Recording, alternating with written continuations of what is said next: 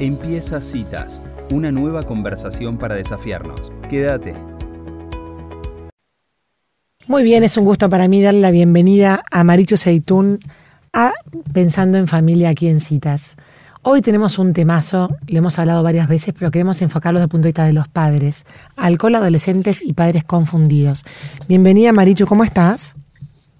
Muy bien, Elisa, muy contenta de estar de nuevo con ustedes y hablando de este tema tan importante.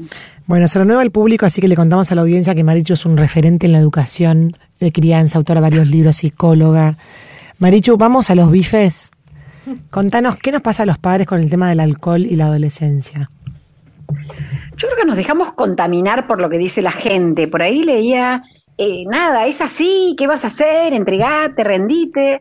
Y, nos olvidamos de que el alcohol, hasta los 18 años, mm, los chicos no tienen las enzimas para metabolizarlo, que el hígado no está listo, que el cerebro no está listo, que cuando toman de más corren graves riesgos de entrar en coma alcohólico y los chicos entre ellos se cuidan mal. O sea, al que tiene el coma alcohólico lo quieren despertar con agua y es lo peor que puedes hacer, enfriarle el cuerpo. O sea, realmente toman decisiones erróneas, incluso hacen cosas que no harían sobrios y no se las acuerdan, o sea, no se acuerdan que tuvieron relaciones sexuales eh, porque lo hicieron cuando estaban bajo el efecto del alcohol. Entonces, no entiendo en qué cabeza cabe de los papás que no, que si todo lo dejan, que si no, si no, lo hago en casa, le doy alcohol del bueno.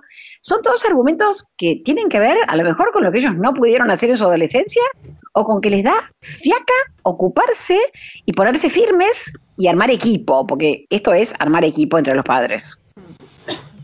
Bien. Em, acá tengo a Sofi una pregunta. Dale, Sofi. Hola, Marichu. Eh, te saluda Sofi. ¿Cómo estás? Em, Hola, Sofi. Con respecto a esto que decías, nos preguntábamos antes en la mesa si es que eh, hubo eh, cambios, digamos, en las generaciones, si es que hoy los chicos están tomando más, o sea, porque nos acordamos de relatos en los que el alcohol siempre estuvo, eh, digamos, en la adolescencia, ¿no? Quizás menos, pero cuando vos decís que los padres hoy están desorientados, digamos, ¿qué es lo que cambia radicalmente hoy? Digamos, que los autorizan directamente a tomar. Claro, una cosa era que tomaras bajo sabiendo que estaba mal y que estaba prohibido y que te escondías para tomar, lo cual te protege. O sea, si vos sabés que tus papás dicen que está mal y que no te hace bien y que no tomes, a lo mejor tomás, pero tomás cuidándote un poquito más. Claro. Eh, y la otra cosa que pasaba, que nada, tengo casi 70, y nosotros tomábamos antes de los 18, pero un trago, cuando íbamos a bailar en el boliche, el trago era carísimo, con lo cual más de un trago no podías tomar, porque no te daba la plata para tomar más de un trago. Entonces, de alguna manera, tampoco a los 14, era pasados 16, 17, ahora ni siquiera pueden salir a esas edades. Pero había un cierto control sobre la situación, pero para mí lo más grave es el permiso, la autorización, y no solo eso, sino que el papá compre alcohol del bueno para que los chicos tomen en casa bajo mi supervisión, con lo cual te estoy diciendo, yo te doy permiso y a vos, a vos no te va a hacer mal, le hace mal a los demás, a vos no, porque yo no sé por qué, no te va a hacer mal a vos. Ahora, esa, esa especie de, de, entre comillas, falso cuidado que el padre cree que tiene porque ve al chico ahí y siente que toma lo que el padre le da. Por ejemplo, fiesta de 15 con barra de alcohol, pero poquito alcohol, ¿no? O sea, mis hijos acaban de ir a una fiesta de 15 el sábado y había una barra de alcohol, pero preparan los tragos con poquito alcohol. Es una, o sea, es una, una, una ambigüedad en el mensaje que le das al chico. Sí, y además empieza antes, porque en el cumpleaños de 12 años tenés una barra de tragos sin alcohol y tenés la cerveza sin alcohol. Y todas estas cosas te van como aflojando la, fortaleza interna y te vas como yendo hacia ese lugar. Si de los 12 ya tenés barra sin alcohol, cuando tenés 15 la querés con alcohol porque ya te aburriste de los tragos sin alcohol. Y todo eso es lo que nosotros estamos permitiendo sin darnos cuenta, porque, ay, dale, qué divertido, una barra para el cumple de 13, sin alcohol, qué genial. Pero no, no vemos hacia adelante lo que significa eso. Ahora, lo que se comenta entre los padres es que todos toman, entonces como todos toman, el padre va detrás para poder, como entre comillas, contener esa situación. Eh, y la verdad es que los que dicen no se toman antes de los 18, parece una, una voz en el desierto, o sea, es como, nos ha tratado de loco, pero casi. Em, ¿Cómo haces para revertir esta situación? Yo creo que los papás tienen, porque yo ya a esta altura no estoy en esa, pero necesitan estar en este estado que yo llamo de vigilia, estar atentos para decir, podés ir a la juntada, aunque sea con alcohol, prometeme que no vas a tomar, te llevo, estoy segura de que haya adultos, te voy a buscar, no vas a dormir a la casa de nadie, yo a la una te busco yo, o si no te busco yo, te abro la puerta de casa cuando entras a casa para ver en qué estado estás, y todas esas cosas además del mensaje de no te hace bien y hasta los 18 no quiero que tomes, protegen. Porque si ese chico toma, va a tomar un trago, se va a meter un caramelo de menta en la boca, o sea, es verdad que es imposible lograr que no prueben el alcohol hasta los 18, pero tenemos que hacérselo lo más difícil posible y que se sientan cuidados, ¿no? Que si nos vamos ocho a dormir a la casa de fulanito y llegamos en un estado lastimoso, y justamente por supuesto que van a la casa del papá que ni mira, eh, y entonces, nada, creo que esta vigilia, ser más vivos que ellos y saber cómo hacérselas bien difícil, ayuda un montón. Porque además tampoco puedes decir no vas a lugares donde haya alcohol, porque entonces no van a ningún lado. Exacto. O sea, tenemos, es un poco como las pantallas, tenemos que ayudarlos a tener criterio y a no tomar a pesar de que los demás toman. Entonces decirle, decí que estás tomando antibióticos y que por eso no tomas, o decí que estás tomando no sé que hay un remedio para los granitos que tampoco, si, si lo estás usando no podés tomar. Bueno, decí eso para protegerte y listo. O tiralo en un florero lo que te sirvieron. O sea, no es necesario ser honesto y decir yo no tomo porque mi mamá me dijo que no tome. Hay otras medidas que ellos pueden tomar. Ahora, Marichu, en este, en este escenario que describís que, que tiene que ver con eh, ir generando el criterio o ayudando a tu hijo a generar el criterio en, esta, en este contexto donde está más liberado el alcohol. ¿Cómo es esto de los acuerdos que mencionaste antes? Porque si, como dice Lisa, eh, como padres somos los únicos que por ahí pensamos de esta manera en un grupo, ¿a qué te referís con acuerdos? Acuerdos padres-hijos, no ah. acuerdos con otras familias.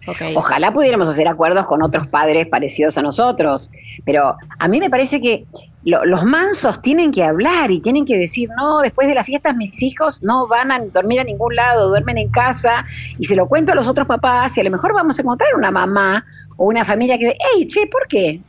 Eh, puede ser una buena idea esta, una buena forma de, curar, de cuidarlos.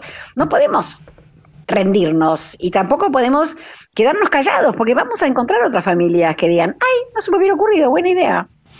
Ahora, Marichu, ¿qué pasa cuando el chico, o sea, fue criado en un, en un contexto en el cual sabe que la cola está mal, y atrasás, atrasás, atrasás, decís, bueno, que no tome, que no tome, que no tomes, no tomes, y de repente el chico se te revela y te dice, ¿sabes qué voy a tomar? No puedes encerrar en el cuarto, porque pero, pero te blanquea que va a tomar y te lo dice como desafiándote transgrediendo claramente el Depende mucho de la edad.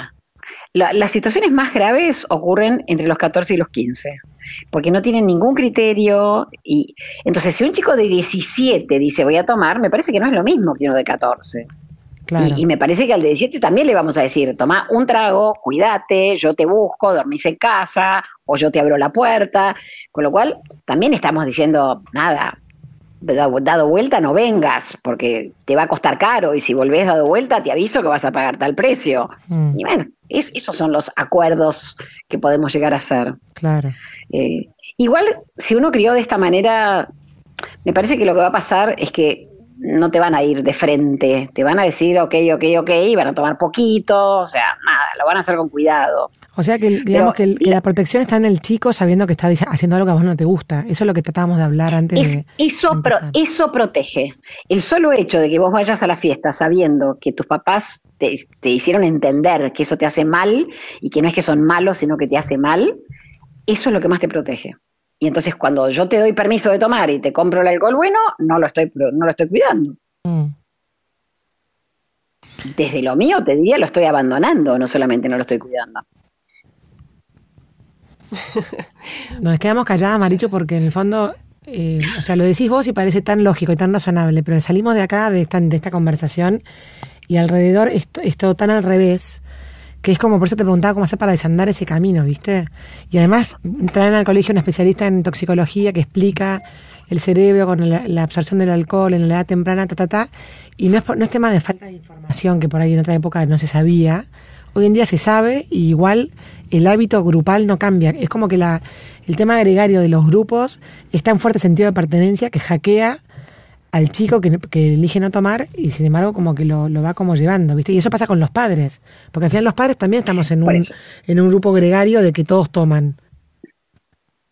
Yo creo que los padres tienen, los que tienen ganas de cambiar algo, tienen que hacerlo con mucho tiempo. Por ejemplo, el último primer día, habría que empezar a trabajar ya con los chicos de cuarto año para que cuando lleguen al último primer día de sexto, hagan algo divertido, pero que no lleguen borrachos al colegio el, lunes, el primer día de clase. Pero hay que trabajar un año entero para que eso no ocurra. No puedes, no, ay, en febrero me acordé. No, en febrero es tarde. Mm. Es un año antes que hay que empezar. Ahora, esto, Marichu... Y hay que empezar con los de 12 y 13 también, con todo esto. Marichu, esto que decís, ¿no? De que nos, algo divertido, porque por ahí eh, cuando uno es adolescente, digamos, ya no es divertido que todos tomen y uno no toma, ¿no? O sea, poniéndonos en esos zapatos. Eh, tiene que ver esto también con encontrar o, bueno, ir fortaleciendo en la crianza esto de, que puedan encontrar la diversión o que la fuente de diversión o que no tengan esa necesidad tanto de escape, ¿no? O sea, eh, o sea, el alcohol es una parte de, la adolescencia, sin dudas, pero también hay que ver cómo te agarra en esa adolescencia, ¿no? Con qué necesidades o con, qué eh, idea tiene un cada chico de lo que es divertirse.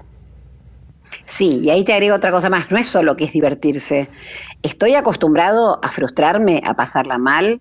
Claro. Eh, alguien me enseñó capacitación emocional para que yo enfrente niveles de estrés cada vez más altos, porque también usan el alcohol o el cigarrillo para animarse a bailar arriba del parlante. Hmm. Eh, entonces, qué importante es en los años anteriores a estos, anteriores al alcohol, que ellos hayan aprendido a manejar niveles de estrés y a tolerarlos y a enfrentarlos y a resolver situaciones sin necesitar conductas adictivas como puede llegar a ser el alcohol. Entonces, no es solo que es por divertirse, no, además es para anestesiar miedo, inseguridad, vergüenza. Y hmm. bueno, que ellos hayan podido sortear todas esas cosas más chiquitos en otros temas para que tengan fortaleza al momento para decir, vos tomás, yo no quiero tomar, no tengo ganas, no me divierte.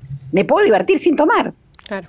Mm. Marichu, sé que te tenés que ir, así que muchísimas gracias por esta entrevista. Nos, quedas, nos dejas pensando y vamos a seguir con este tema. Muchísimas gracias. No se rindan, chicas, por favor, les pido. Adiós. Así pasaba Marichu Seitún hablando del alcohol, los adolescentes y los padres confundidos. Me parece que es más profundo que. Mm, o sea, que, o sea, no es comodidad de padres, sino que realmente los padres no sabemos qué hacer con el tema. O sea, como que no es, no es algo eh, a la ligera, sino que que es como que estamos perdidos sin la brújula, ¿no? Y, reflexionar sobre estas cosas nos vuelve para mí a, tratar de, establecer un camino y decir, bueno, para yo quiero ir por acá, ¿no? Así que bueno. Allá vamos. No nos rindamos.